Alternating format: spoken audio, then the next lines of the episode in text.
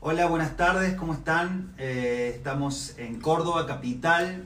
Eh, estamos rodeados de algunos deportistas. Eh, me acompaña Leonardo. bueno, antes que nada, nosotros siempre utilizamos los viernes como un lugar para poder compartir algunas vivencias y poder aportar desde las experiencias o desde la fe principios que puedan ayudar a otros deportistas o a técnicos, a profesores a seguir creciendo en sus actividades.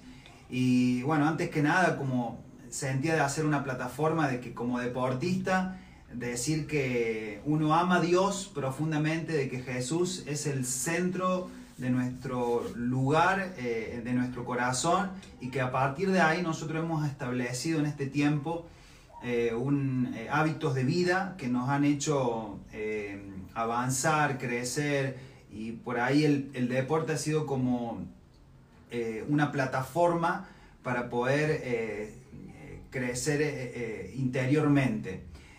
uno de los objetivos que nosotros tenemos en este tiempo es unir lo que es el deporte en sí con la fe y creo que ese es el gran desafío.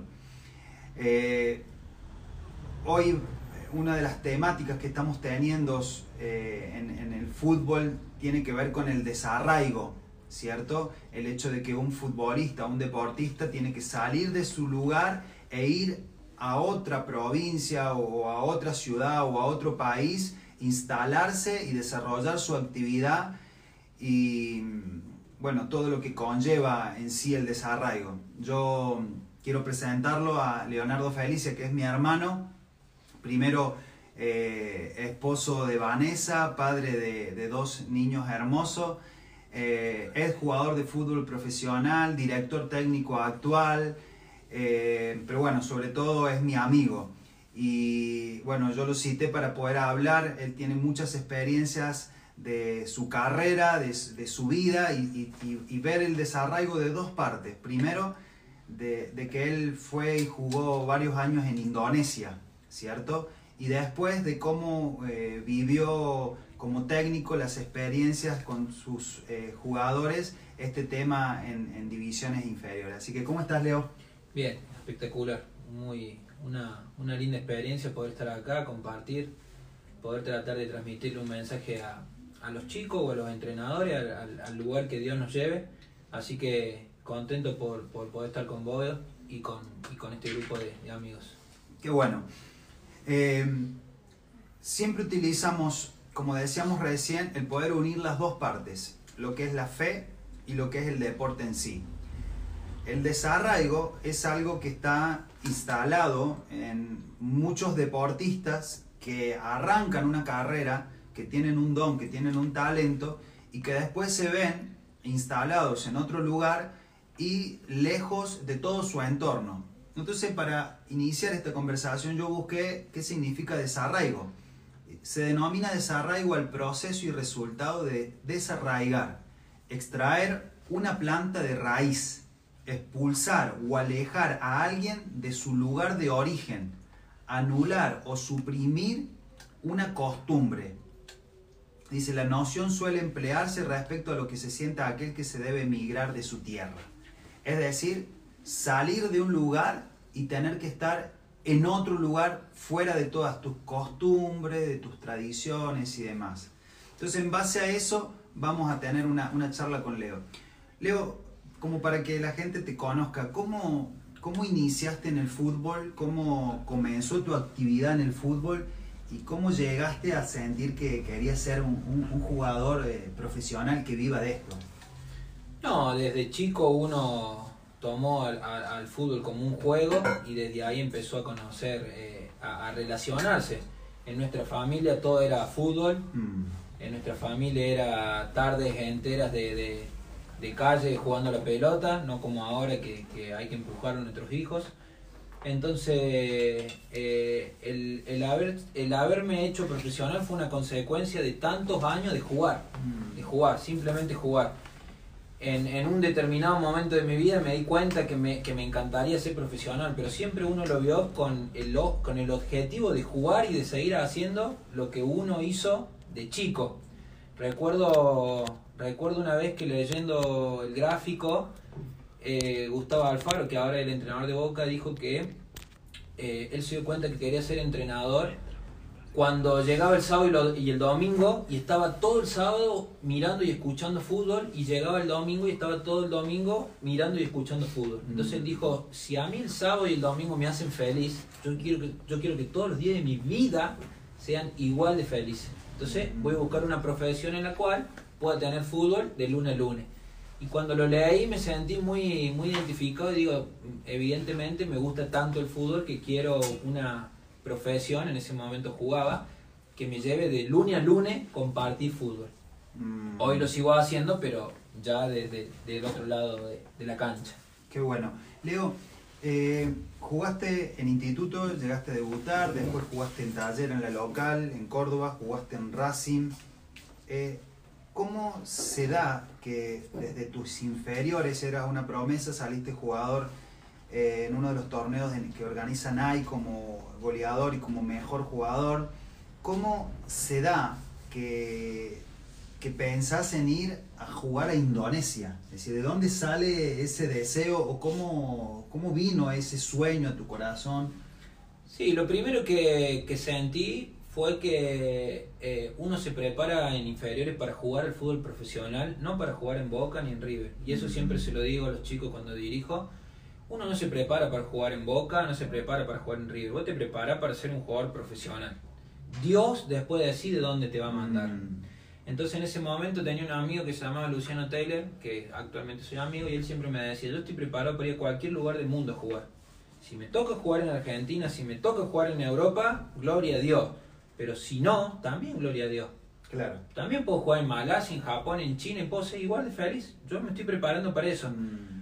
Entonces muchas veces orábamos con vos y teníamos tiempo de, llanto, de lloro, de, orar y, rezamos por un club donde sea, no en Europa, no en, los mejores lugares, sino donde Dios nos mande. Y bueno, así fue que, me encontré una vez con una persona llamada Leo Moyano y él estaba jugando en Indonesia y me creó el vínculo mm. y bueno, decidí a probar suerte y, y ahí largo la historia.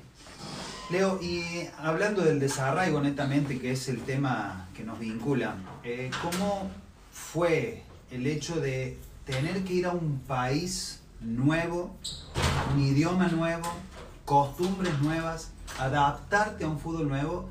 ¿Y cómo viviste, sobre todo los primeros meses, que calculo que deben haber sido bien difíciles, bien duros, y cómo viviste el tema del desarraigo? ¿En qué te apoyaste? ¿Cómo si vos tendrías que decirle algo a un jugador que quisiera hacer esta experiencia, ¿qué, le enseñarías a partir de tu experiencia? Yo siempre digo que el jugador de fútbol acá en Argentina se prepara como en Harvard, en Harvard, la mejor universidad de Argentina, Brasil. Si ellos están preparados para poder jugar en el fútbol argentino, automáticamente se abren las puertas del fútbol mundial eh, de cualquier liga, más de Asia. Entonces yo, yo pensaba, eh, cuando llegué a Indonesia, digo, tengo un sueño muy grande, que es jugar al fútbol. Tengo que estar, ya estoy preparado desde lo técnico y desde lo táctico, porque cualquier jugador argentino ya lo está. Tengo que estar preparado para soportar todo lo demás que el fútbol indonés te lleva. No sé, viajes largos, malas concentraciones, malas comidas, no entender el idioma, entrenadores no profesionales, árbitros corruptos, eh, canchas malas, eh, profesionales relacionados al fútbol que solamente están por el dinero, eh, bueno, todo el, el, sistema, como sabemos a decir, eh, contaminado. Mm. Entonces, ¿dónde está el desafío más difícil en que vos como jugador de fútbol puedas superar? Si vos podés superar ese sistema y adaptarte, todo lo que haga dentro de la cancha es fácil. Mm. La dificultad máxima está en que vos superes todo lo que es afuera de la cancha comida, concentraciones, eh, gente, profesionales, compañeros, adversarios. Si vos tenés la cabeza y tenés un sueño bien grande y decís yo esto lo voy a superar, listo. Lo que pase adentro de la cancha eh, termina siendo fácil. Es como que si, le podríamos decir a un jugador, mira, vos te tenés que enfocar en esto, sería en prepararte más, en relacionarte bien con el medio al cual vas que en este caso jugar bien al fútbol. Sí, dos, dos tiene dos, dos, dos aristas. Uno, relacionarte bien con el medio, entender que, que hay representantes, que hay dirigentes, que, que vos tenés que tener buenas relaciones para que te abran puertas. Y otro, entender que tu interior tiene que estar fuerte para poder soportar todo lo que vas a soportar. Mm. Digamos, hoy nosotros tenemos compañeros, amigos que se han ido a jugar al fútbol liviano y te cuentan mil historias. Y vos decís, ¿cómo hace para soportar esto? Bueno, si vos estás fuerte interiormente, vas a soportar eso y miles cosas más. Leo, ¿puede ser que llegaste en un tiempo a, a estar siete meses sin cobrar? Sí. ¿Y, y cómo, eh, y, y- y qué comías? ¿Y ¿Cómo, ¿Cómo era tu mirada estando lejos, en un fútbol totalmente diferente, sin poder también transmitirle esto a tu familia? Porque yo, yo soy tu hermano, pero nos enteramos con el tiempo de lo que estabas viviendo para no, no preocuparnos a nosotros de lo que vos estabas viviendo allá. Eh, ¿Cómo fue esa experiencia? No, primero que uno tiene que, uno cuando está en estos lugares tiene que entender que vos estás ahí por Dios. Digamos, Mm. vivís muchas situaciones en las cuales vos interiormente tenés que decir, Dios me trajo acá y de acá no me voy a mover. Eh, entonces cuando vos tenés problemas económicos, por ejemplo, lo primero que tenés que pensar es, Dios, si vos me trajiste acá, vos vas a solventar Mm. esto. Nosotros en un momento vivíamos en un lugar que se llamaba Andache, que pasó en el 2007, eh, varios vieron la película, que entró el tsunami por Mm. ahí. Eh, y cuando nosotros estábamos con Vane, acababa de. No miento, estaba por nacer Mateo y hubo peligro de tsunami. Digamos, salió en, en todas las redes sociales, salió en los medios. Y Vane no podía viajar en avión y ya era tarde para viajar en colectivo. Porque vos para pasarte de isla a isla necesitas viajar en avión porque en colectivo no podés. por- te lleva mucho tiempo. Entonces la gente se empezó a ir y, a salir para todos lados y los jugadores se iban y se paró el campeonato, todo. Y bueno, yo me enteré que, que había mucho riesgo de tsunami, que era como una alarma roja de tsunami. Y le dije, Vani, ¿cómo hacemos? O te subí a un avión y corremos riesgo de perder al bebé o nos quedamos acá.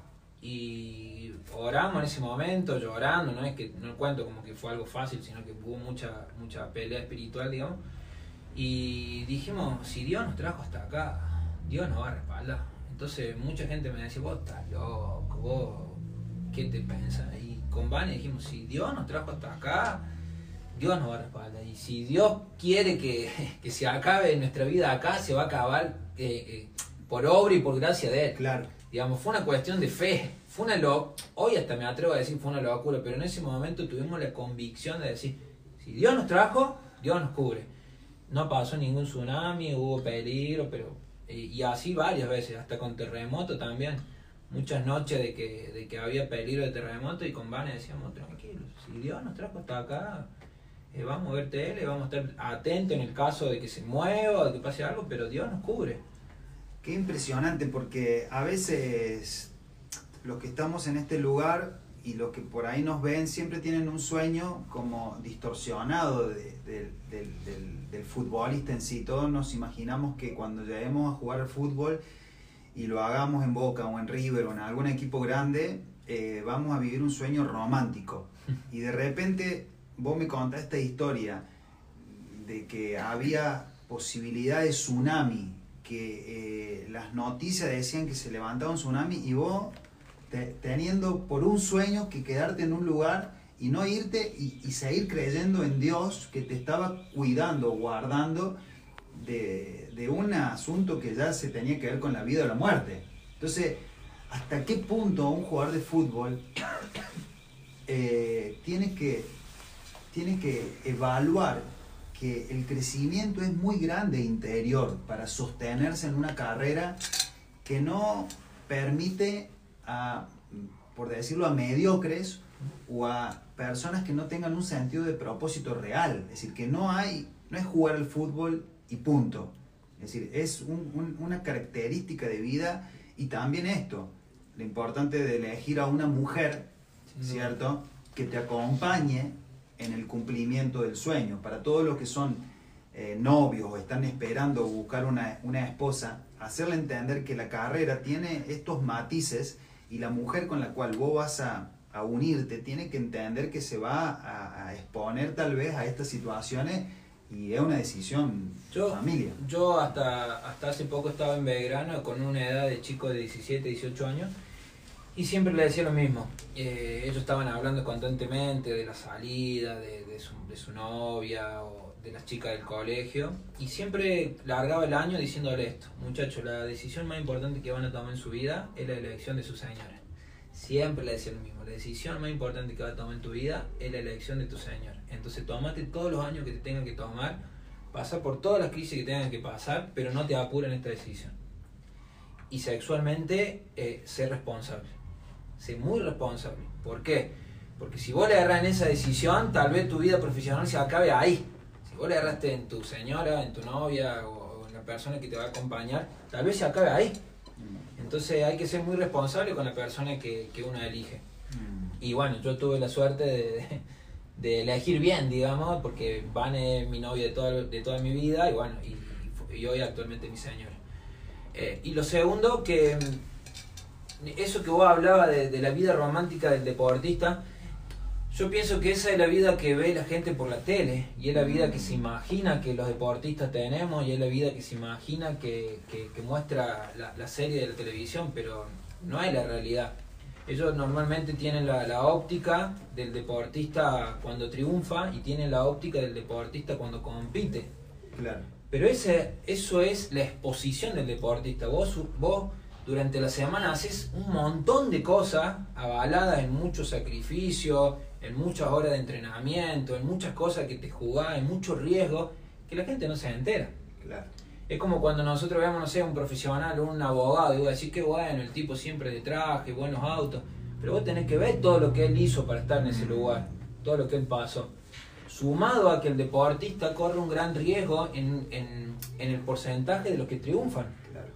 Digamos, el jugador de fútbol está comprobado que es menos del 0% que mm. llega a ser profesional. Entonces vos le das mucha hora, mucho tiempo, mucha pasión, mucha dedicación y por ahí la vida te dice no. Estaba leyendo hoy que eh, decía eh, el mago Capri en una entrevista que de cada mil chicos que inician en un club solamente llegan dos. Sí. Es, decir, es un porcentaje muy, muy bajo para todo el, el, el sueño que tienen eh, los que empiezan una carrera con, con el afán de querer llegar. Y eso hay que tenerlo en cuenta porque tenemos que nosotros como actores eh, o protagonistas de este deporte, de una o de otra forma, poder asesorar, porque muchas veces se nos acercan los padres o un tío o un abuelo y yo quisiera que mi hijo jugara. No es tan sencillo el poder desarrollarlo a nivel profesional. Sí puede jugar, sí puede eh, crear una, una, relación directa con, con, la pelota desde el campito, desde de, el lugar que, que, que lo enfoque, pero para, para, dedicarse a esto va a tener otras características. Leo, ¿cómo era un día tuyo, eh, en, un día, un denominador común de un día en, Indonesia? Porque muchas veces los futbolistas eh, saben que tienen que ir a entrenar, volver a su casa, pero ¿cómo dividías un día? Es decir, eh, ¿cómo era un día de la semana de un jugador que vive en Indonesia? Bien, en Indonesia se entrena muy temprano, los, los, horarios, los horarios son totalmente distintos a los nuestros, a las 5 de la mañana el día larga, eh, nosotros entrenamos 5 y media, 6 de la mañana, por lo general bueno, llegás al lugar y, y, desayunás, se desayuna ahí todo junto, siempre tenés media hora de gimnasio o de ejercicio solo y después vas a cancha y a las 8 de la mañana se acaba todo porque está el rezo y por el calor que hace. Mm. Eh, después ya volví a casa y medio que tenés que frenar entre las 8 de la mañana y las 12 por el gran calor que hay. Mm. Digamos, no, no, podés tener, estar al aire libre porque se sufre. Eh, y pasaba mucho tiempo adentro de casa con lectura, con vanes. Siempre fui de, de tener el hábito de leer, entonces leer, disfrutar eh, y estar tiempo con vanes, porque mm. en, siempre entendí que el compañero de viaje también tiene que pasarla dentro de todo bien. Claro. Entonces, si yo tenía muchos compañeros que me decían, no, yo a la tarde me voy a la pileta y a la noche me voy a tal lado. Y... Entonces, yo todo lo que armaba era o vamos los dos o no va nadie. Claro. Porque si no es muy difícil, sobre todo en los lugares que a mí me tocó, en lugares de, de muy musulmán, uh -huh. muy musulmán. Entonces, persiguen mucho a la mujer en, en todo lo que hace. No puede ponerse uh -huh. remera mangas cortas si va al gimnasio tiene que ir a determinados horarios, entonces como que hay mucho, muchas leyes culturales, sociales contra la mujer. Mm. Entonces como que yo trataba de que Vane no sufra tanto eso y, y llevarla a todos lados que yo iba. Si yo iba, ella iba. Entonces después durante la tarde, en, en Indonesia se entrena doble turno siempre. Mm. Los cinco años tuve doble turno. Doble turno. Doble turno, no se negocia. Eh, entonces a la siesta descansaba, dormía, comía bien, lo que conseguía para comer a lo argentino, o si no a lo que había a. Eh, y después de vuelta a la tarde a entrenar y a la noche siempre salía a pasear con Vane, a caminar, para que por lo menos eh, tenga un poco de contacto. Claro. Entonces por ahí, para, para darle un, una enseñanza o una, una, una forma, ¿no es cierto?, al que por ahí se va a otro lugar y, cómo, en qué posarse, eh, cuáles son las bases de, de un deportista que va a ir a otro país y poder sobrepasar al desarraigo. ¿Qué, qué le diría? ¿Sobre qué se posaría? ¿Sobre qué armaría su día a día? ¿Sobre qué armaría su, su vivir? Hay que entender que cuando vos estás en estos lugares, muchas veces te vas a mirar desde arriba y te vas a sentir solo. Muchas Mm. veces, constantemente. Sea más si vas a un lugar donde vos no hablas el idioma y, y todos ellos estén hablando y vos no entendés nada. Entonces ahí es cuando vos tenés que agarrar la Biblia o tus 10 libros favoritos y decir me voy a la habitación y me empiezo a, a- crecer. Muchas veces, a mí yo siempre cuento una historia de que cuando a los 2 o 3 días que estaba yo tenía un solo par de botines y mis compañeros tenían 20, 30 par de botines porque se los regalaban. Y un, y, un, y un africano me hizo como un chiste y me abrió el bolso y me dice, ¿qué tenés en el bolso si no tenés botines? Y me abrió el bolso y empezó a sacar libro y libro y libro y libro y dos tres remeras. Entonces él me dice, ¿para qué tantos libros? Y yo le decía, si yo no tengo estos libros, ¿qué hago cuando ustedes hablan? Porque no le entendía nada. Lo, todo esto en una traducción de media hora, porque en esa época no había el Google con el celular. Claro. Entonces había dos africanos que hablaban francés y 20 indonesios que hablaban indonés y un argentino que no entendía nada. Claro. Entonces estaba todo el tiempo leyendo y proponiéndome aprender el idioma. Entonces Mm. digo, bueno, eh, el- el- como resumen sería, si vos llegás a estos lugares, ¿en qué te enfocas? Biblia y lectura. Biblia Claro. y, y- y capacitarte para hacerte fuerte de la cabeza porque te van a tocar Mm. miles de cosas que no vas a entender y que las tenés que superar. Qué bueno, qué bueno Leo, porque a veces nosotros eh, no vemos esta parte y eh, estos espacios que hemos abierto los viernes para hablar de estas temáticas eh, nos han llevado a pensar que los jugadores de fútbol, sobre todo, hay un gran núcleo de que pasan mucho tiempo eh, o jugando las cartas o jugando a la play o, o en entretenimiento o en este tiempo en las redes sociales y de alguna manera no enfoca su, su día a día, su crecimiento interior para convivir con un desafío constante que da la profesión. Entonces de alguna manera no se alimenta interiormente para luego convivir en un lugar donde va a requerir de algo más que jugar bien al fútbol.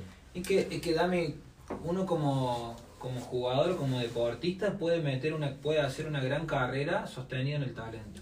Vos, sobre tu talento, podés sostenerte y podés tener una carrera exitosa, ¿bien? Pero a tus 35 años la carrera se acabó. Se acabó. Estirémoslo, 40 años, Un arquero, un, un arquero, central. 5 casos cada 10.000, ¿sí? Y somos jóvenes y tenemos que seguir generando dinero y tenemos que sostener una familia y tenemos que sostener un matrimonio y tenemos emprendimiento. Y de repente a los 40 años, cuando voy a decir, bueno, ahora me empiezo a preparar, no es tarde porque siempre se puede, pero Sí. dejaste pasar 20 años con tiempo que lo pudiste hacer. Entonces, eh, el mensaje para los deportistas es siempre, podés ser deportista y podés ser inteligente, podés estudiar. No, no va cortado, no es dicotomía uno u otro, Mm. es paralelo. Sumado a que vas a encontrar muchas respuestas desde el lado intelectual que las vas a poder llevar al lado deportivo. No es que si yo aprendo de economía nunca me va a hacer falta en fútbol, no, porque después tenés que negociar los contratos, hablar con representantes. No, si yo aprendo de computación no me va a servir en fútbol, no, podés hacerte los análisis de los videos. Siempre hay un, un, un, un puente, común, sí. claro, para llevar. Entonces, eh, el mensaje está en, en que el deportista entienda y siga buscando de información, por más que sea exitoso en lo que hace. Ayer contaba el entrenador este de Argentina de básquet, Hernández, va, yo lo vi ayer, no sé cuándo lo contó, de que decía que Campazo no había terminado el secundario, pero que era una persona muy inteligente, muy, muy curioso y que hablaba varios idiomas. Y, y él lo toma como ejemplo porque dice, eh, él, dice, él es el base del Real Madrid, próximamente va a ser base de NBA. Y el tipo está preguntando, está buscando, quiere aprender otros idiomas, se está capacitando. Y dice, y él no tiene necesidad económica, ya las pasó las necesidades, ya está. Pero eh, está todo el tiempo en busca de crecimiento. Entonces, si nosotros vemos que un tipo base de NBA o, o base del Real Madrid salió el segundo mejor base del mundo, del mundial, eh, un jugador super elite, super elite, eh, sigue creciendo, ¿qué le queda a los pibes que están en formación? Claro. ¿Sí? ¿Se entiende el Sí, mensaje a lo que sí. voy? Que, que más allá de esa búsqueda de, de- de- mejorar como futbolista, el objetivo es seguir mejorando como profesional, como humano, como Mm. padre, como empresario.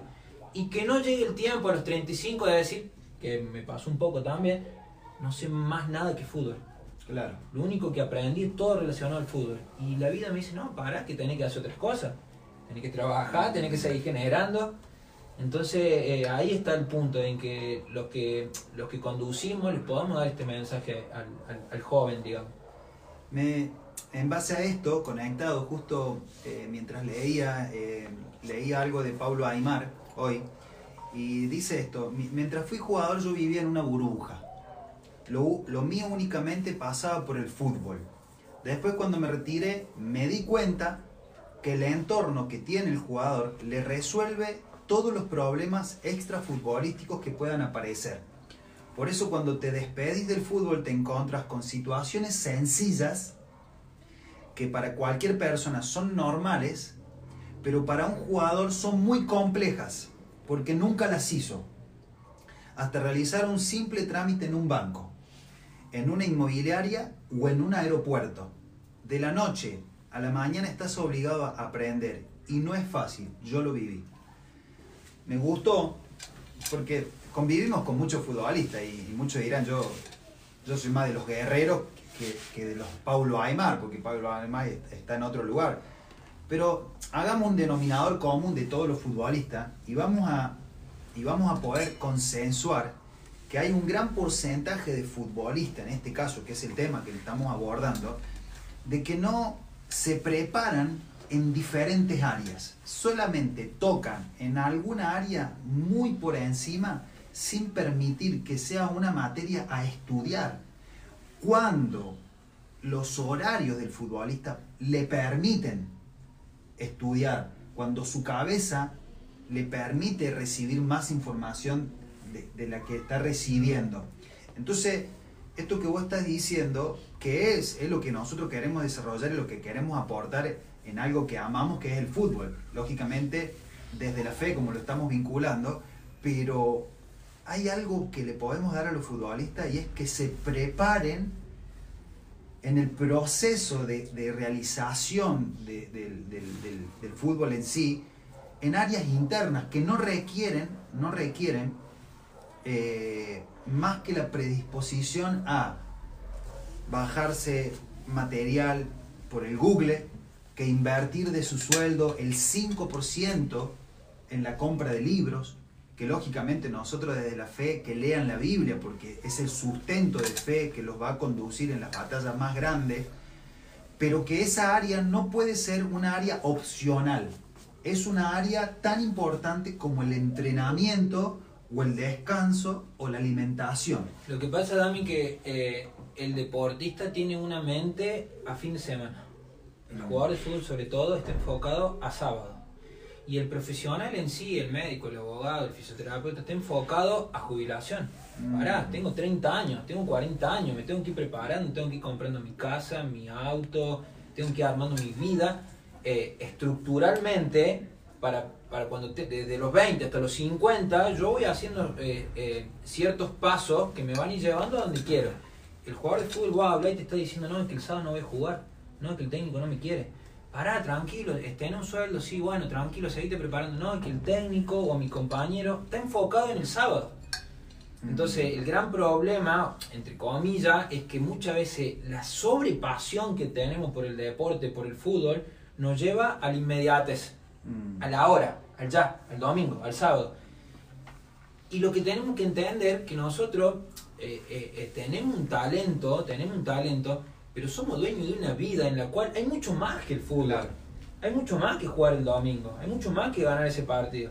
Es importantísimo, porque todos a decir, no, el domingo sí o sí hay que ganar. Bueno, es importantísimo, pero hay mucho más. Claro. Entonces cuando él empieza a tener una óptica mucho más amplia, su espectro se hace más grande y ahí empieza a capacitarse. Bien. Cuando solamente está enfocado en que tiene que hacer ese gol, hay que ganar ese partido y no lo va a sacar de ahí.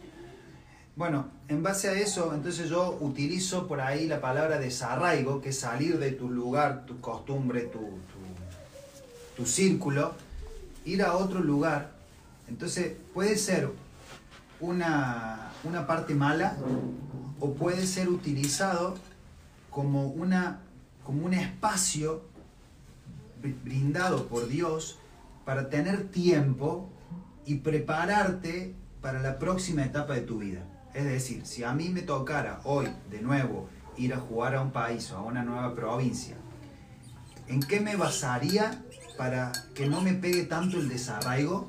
Me basaría en hacerme una persona que estudie y que llene los espacios que quedan por el desarraigo con conocimientos nuevos, con, una, eh, con nuevas conexiones, con una nueva forma de hablar. ¿Qué le recomendaría a una persona joven que se va a un lugar?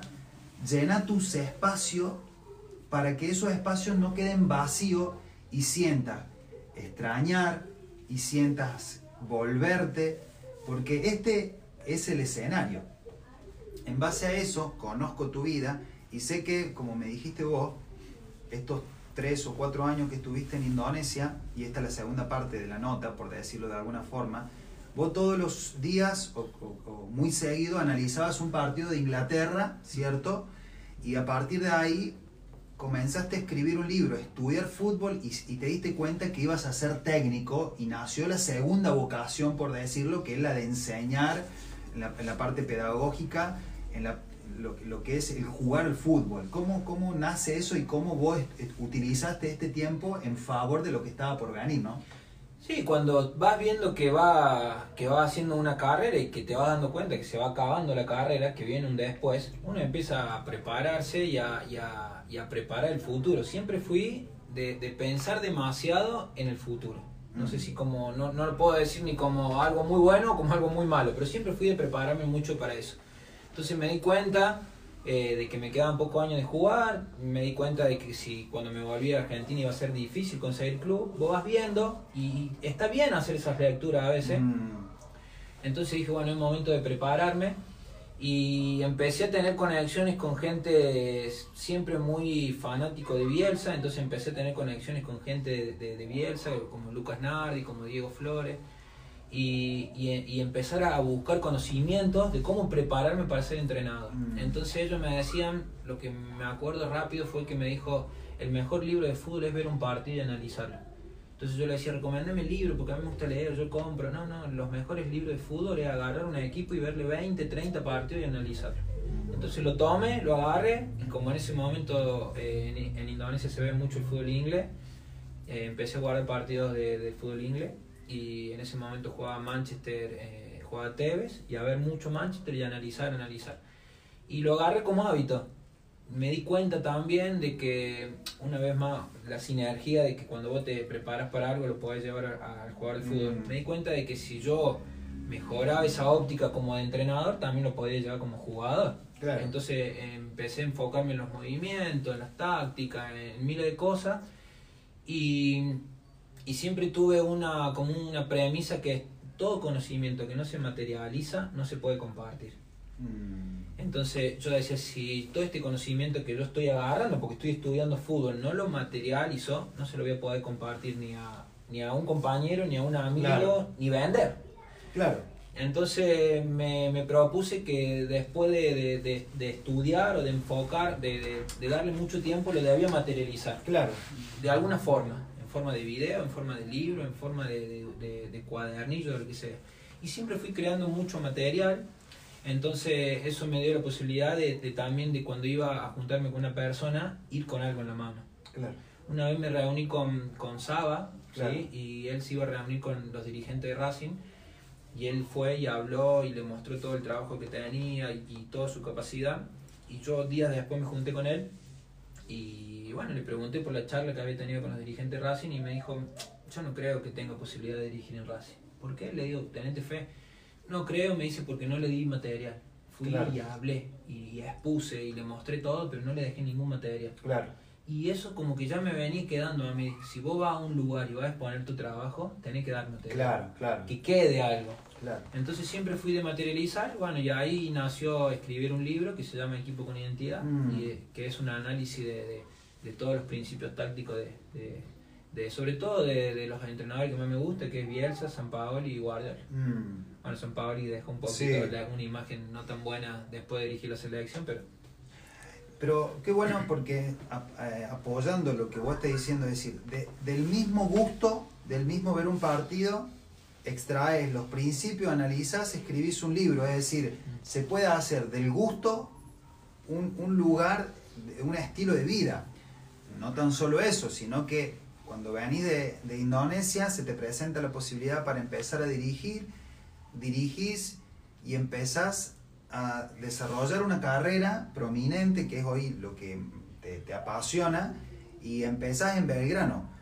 En base a, lo que vos viste en Belgrano, ¿cómo, ¿cómo es la experiencia de un entrenador joven que tiene mucho conocimiento, como vos decías, técnico visible, y cómo es exponerlo en el día a día? ¿Cómo, cómo fue esa transición? Sí, la dificultad máxima de, de un entrenador joven es, eh, no está en, en- en el conocimiento, sino en la transmisión. Digamos, much- muchas veces te pasa que vos eh, tenés muchísima información, pero te cuesta llevarla. Entonces yo eh, lo primero que traté es de- de conseguir una buena relación con el jugador. Una buena relación, una buena vinculación, una aproximación y entender que él tiene un objetivo y yo tengo que tratar de que él lo cumpla. Si él cumple su objetivo que es jugar en primera, porque yo estaba con chico de 18 años, yo hago mi trabajo bien. Mm, Entonces él tiene que entenderme que yo voy a hacer todo para que él haga su trabajo bien. claro. Cuando él eh, entiende ese mensaje, todo el conocimiento que vos tenés, ya él lo recibe. Bien, Él lo recibe porque él dice, no, él me quiere ayudar. bien. ¿Sí? Entonces, eh, y la transmisión que en algún momento parece una dificultad, ya no es una dificultad porque es, es ser sincero. Estás hablando con un amigo que en momento va a ser un jugador, que en momento va a ser un cercano, que en momento va a ser lejano. Mm. Ese moverse de no estar tan cerca y de no estar tan lejos. Leo, ¿cómo veías vos, cómo vivías en los jugadores de 15 y 16 años que son los que te tocó eh, entrenar este tema del desarraigo? ¿Cómo, qué, qué- visualizabas en su interior o en el día a día, en su estado emocional? ¿Y cómo podías ayudar desde tu lugar? ¿Qué, qué brindabas o qué hacías que pudiera aportar un grano de arena para que ellos no se sintieran tan mal o, o- o cómo llenar ese vacío? ¿Cómo viviste Sí, hay- hay una dificultad muy grande, eh, eh, una dificultad muy grande que es la cantidad de estímulos que hoy recibe el chico de 15, 16, 17 años, de malos estímulos, por decir de alguna forma. Las redes sociales, si vos la, la utilizás para bien, puede ser una herramienta espectacular, pero si vos la utilizás para mal, es un- un- una herramienta de distracción mala, de consumir mala información. Claro. Entonces una de las cosas era tener mucha proximidad, de hablar todo el tiempo y de decirle que esto era un camino muy difícil, pero que había que enfocarse. Digamos, siempre hicimos mucho hincapié en Belgrano, sobre todo en el enfoque, en el enfoque, en, en olvidarse de todo el mundo de redes sociales, en olvidarse de todo lo virtual y prepararse que viene algo muy lindo y que tenés que estar preparado. Entonces, porque muchas veces eh, anteriormente se hacía foco en el sacrificio, que no, que hay que sacrificarse, entrenar. No, no, no hay que sacrificarse. Estás haciendo algo que te gusta y te van a pagar. Y estás, estás viviendo de tu pasión. No, no es sacrificio esto. Simplemente enfócate y corre todo lo que te distrae. Claro. Ese fue siempre el mensaje que hicimos. Seguí estudiando, seguí preparándote, hay libros obligatorios que tenés que leer en tu vida, elegí una buena pareja, pero disfruta. Acá nadie se sacrifica. Claro. Se sacrifican nuestros padres que se van a trabajar, un Claro. frigorífico, eh, el que sale a vender a las 5 o 6 de la mañana, eso es sacrificio.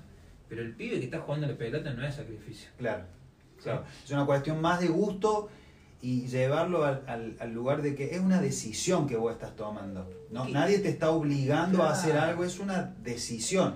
No, además, ¿sabe qué, Dami? Eh, hoy en, en, el adolescente está el hábito de la queja. No, que mira el pasto, que la cancha, que otra vez sintético, otra vez pasto sintético. No, que los botines nada y me hacen doble porque la punta es muy, muy, muy afinada. No, que los tapones redonditos de los Adidas me generan callo. Claro, entonces cuando vos escuchas todo esto, vos a decir, pero yo vengo de otro, de otra cultura, de que el botín Adidas era lo más lindo que me podía pasar. Claro de que jugar en un pasto sintético era disfrutemos. Claro, claro. Entonces, cuando vos rompes esa cultura de, la queja y le da la cultura de ser agradecido, está en Belgrano, en Belgrano, en Boca, en River o en donde te toque. Estás jugando. Estás jugando, sea agradecido, eh, la estás peleando, sea agradecido, tenés botines, sea agradecido, estás haciendo lo que te gusta. Todo empieza a sistematizarse y a, y a hacerlo feliz. Y cuando vos sos feliz, haces las cosas bien. Claro. ¿Se entiende? Sí. Digamos, cuando vos llegabas y te dicen, no, sí, pero hoy llueve. Bueno, vamos a entrenar con lluvia. Vos decís, bueno, capaz que no le gusta la lluvia. Al otro día, no, sí, pero mire el sol. Decís, no, para este pibe, para Indonesia no está. Mm. Este pibe para Malasia no está. Si se va a quejar del sol, de la lluvia, listo. Ya hay países que no puede ir. Claro. Entonces vos le tenés que demostrar, te va a quejar de los botines, listo. Hay muchos países que te van a jugar con un pasto así o con un pasto así.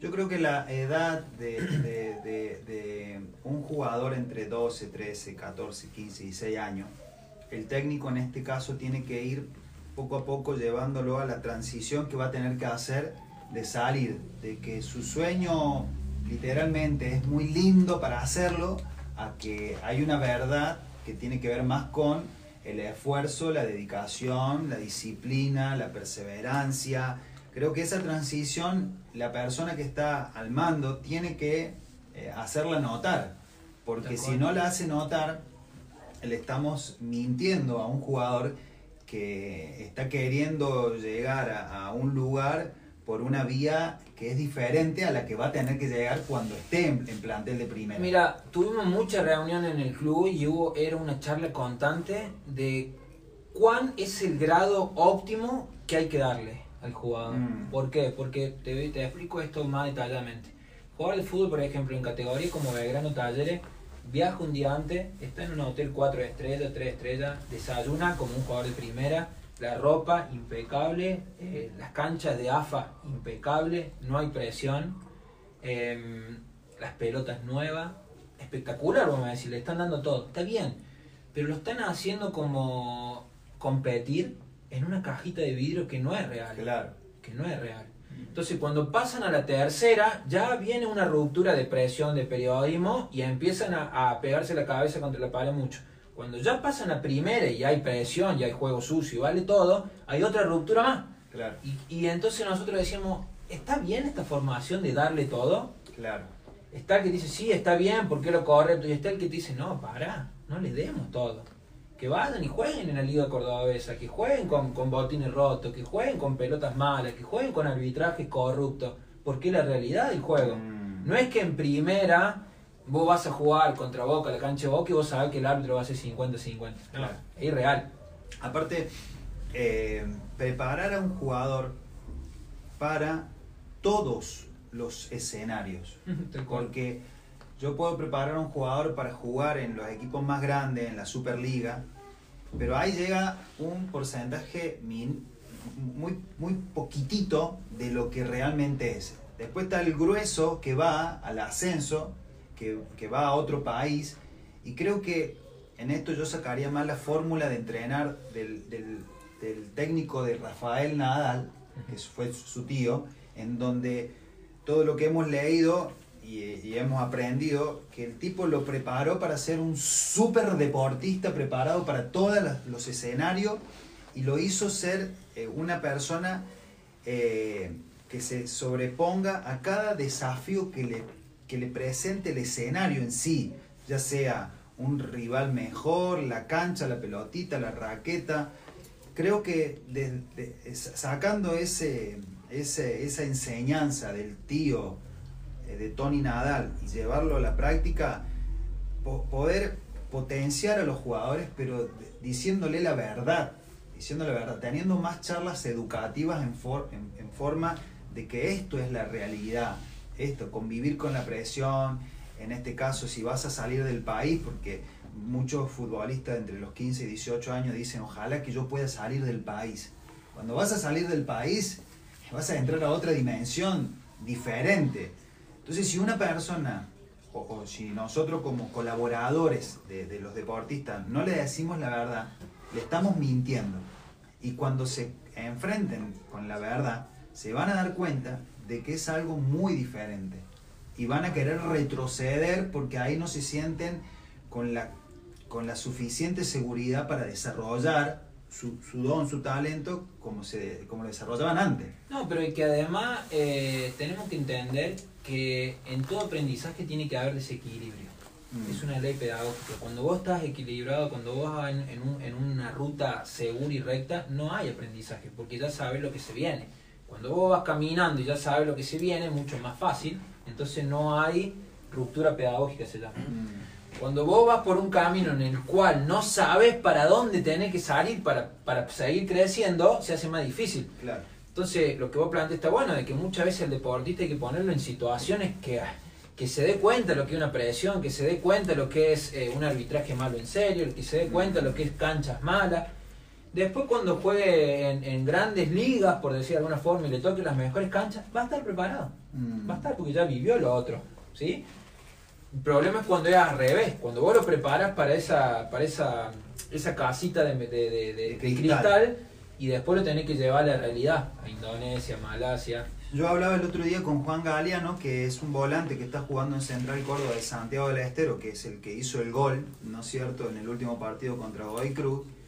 Y él eh, me decía lo que está viviendo ahora, conviviendo con el descenso, conviviendo con las presiones, conviviendo con las críticas, conviviendo con, que está último y tiene que, ganar para, para pelear por algo importante y salvarse el descenso.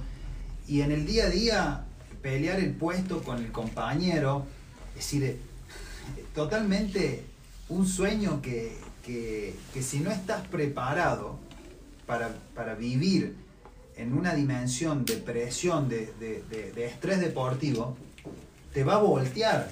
¿Y, y dónde, dónde termina todo? En donde muchos jugadores, la misma presión, no digo que los lesione, pero que se bajan las defensas y que baja la guardia. Y que Dami, vos que tenés, vos que tenés tanta vinculación con jugadores de, fútbol profesional, terminás viendo eh, el mundo interior de ellos y te das cuenta que eh, tienen un gran talento, una gran capacidad que muchas veces genera mucho dinero pero que interiormente están atados con alambre o con hilitos. Tal cual. Entonces, ¿cuál es el mensaje que nosotros intentamos dar? Prepárate, prepárate y, trata que ese gran talento que vos tenés, generador de, grandes cosas, eh, no esté atado con hilitos. Mm. Que pueda soportar presión y que pueda soportar todo, eh, hablando desde lo deportivo, y, así te va a acercar a muchas más cosas. Mm. ¿Sí? Porque muchas veces nos pasa que vos hablas con jugadores que vos lo tenés en una dimensión altísima, que vos ves que son pibes extraordinarios, y cuando te sentás a hablar, vos ves una persona con muchas debilidades, con, con muchos problemas interiores, con problemas familiares, con una vida espiritual muy débil, con problemas sentimentales con su pareja, y vos decís, pero esto no es lo que yo veía por la tele. Entonces hay que tratar de los que tenemos proximidad a los jugadores, digamos, mm. fortalecerlos para que no sufran eso y para que el día que les toque estar en ese lugar estén fuertes. Bien. Leo, para terminar, en todo este proceso como jugador y como técnico, ¿cómo es tu relación con Dios y cómo y, cuánto influyó en tu vida esta relación que lograste tener? ¿Cómo va eso?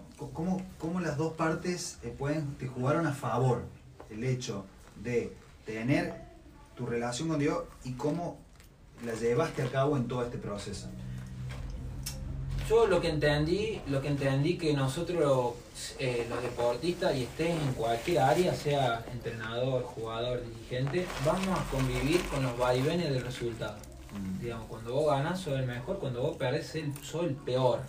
Sea Messi o sea Guardiola, sos el peor. Entonces, para que vos no sufras esos vaivenes, tenés que ponerte de Dios. Claro. Si vos eh, vivís atado al circuito, va a estar muy bien cuando ganes, pero enfocado en todas las presiones que tiene el ganar, y va a estar muy mal cuando perdas y enfocado en todas las presiones que tiene el perder. Claro. Entonces voy a decir, ¿cuál es la única forma que yo pueda ser feliz siendo jugador, siendo entrenador, eh, más allá del resultado? Más allá. Con Dios. Con Dios, teniendo una vida espiritual tranquila, teniendo una vida espiritual fuerte, y eso me va a llevar a tener un orden en mi familia y un orden económico. Mm, ¿Por qué? Porque vos podés decir, no, no, a mí el resultado no me interesa y lo mismo, eh, lo mismo me siento feliz. Pero si no está bien con tu señora, vas a tener problemas. mm, Si no está bien económicamente, vas a tener problemas. Entonces, tener una buena relación con Dios, que esos vaivenes, los resultados no te, no te muevan y te va a generar un orden con tu familia y con lo económico, que también es importante. Mm. Esa es la, la sensación que me dio de que si yo no estaba bien con Dios, iba a sufrir esas alternancias que te provoca el deporte, digamos. Bien, bueno, gracias Leo. Espectacular, es decir, poder extraer de un deportista, de ahora, de un técnico, estos principios para nosotros es sumamente importante, más allá de que yo convivo con vos y convivo con el aprendizaje, ¿no? Pero darle a otros, desde la misma experiencia, eh, compartir estos esto, esto que se, se extrae de la, de la misma vida, que para mí es mucho más rico que la parte técnica. Si la experiencia de estar viviendo años en Indonesia, de haber dirigido a Belgrano, de haber mamado eh, el fútbol en sí, eh, es mucho más rico a veces que leer un libro, ¿no? Porque esto es real, esto, esto pasó y esto lo vivió alguien que es parecido a mí. Entonces muchas gracias porque realmente aporta, nos ayuda, nos edifica y bueno, eh, entender que llenar un vacío a partir del desarraigo es lo que nosotros podemos hacer para combatir en el mismo deporte, algo que, que lo vamos a tener que hacer, salir de nuestro lugar, jugar y viajar. No, no podemos no hacerlo porque es parte del Es crecimiento. una posibilidad, no un- una, una, una dificultad. Cuando vos lo ves como posibilidad, lo vas a disfrutar. Me toca ir a China, listo, voy a sacar todo lo bueno de China. Me toca ir a Malasia, listo, voy a sacar todo lo bueno que tiene Malasia. Cuando vos lo ves como problema, listo, no te dediques a, a jugar a la pelota. Tampoco a ser empresario, te- digamos, te limitas y decís, bueno, voy a ser, entre comillas, una persona eh, Local. local. listo. Pero bueno, atate a las consecuencias. Claro, ¿Sí? claro. Perfecto. Bueno, muchas gracias, Leo. Bueno, gente, eh, les mando un abrazo grande. Espero que hayamos tocado este tema eh, y les haya servido el tema del desarraigo en los deportistas y en todos aquellos que somos parte del deporte y también haber colaborado con la edificación de ustedes. Así que un abrazo grande, Dios los bendiga.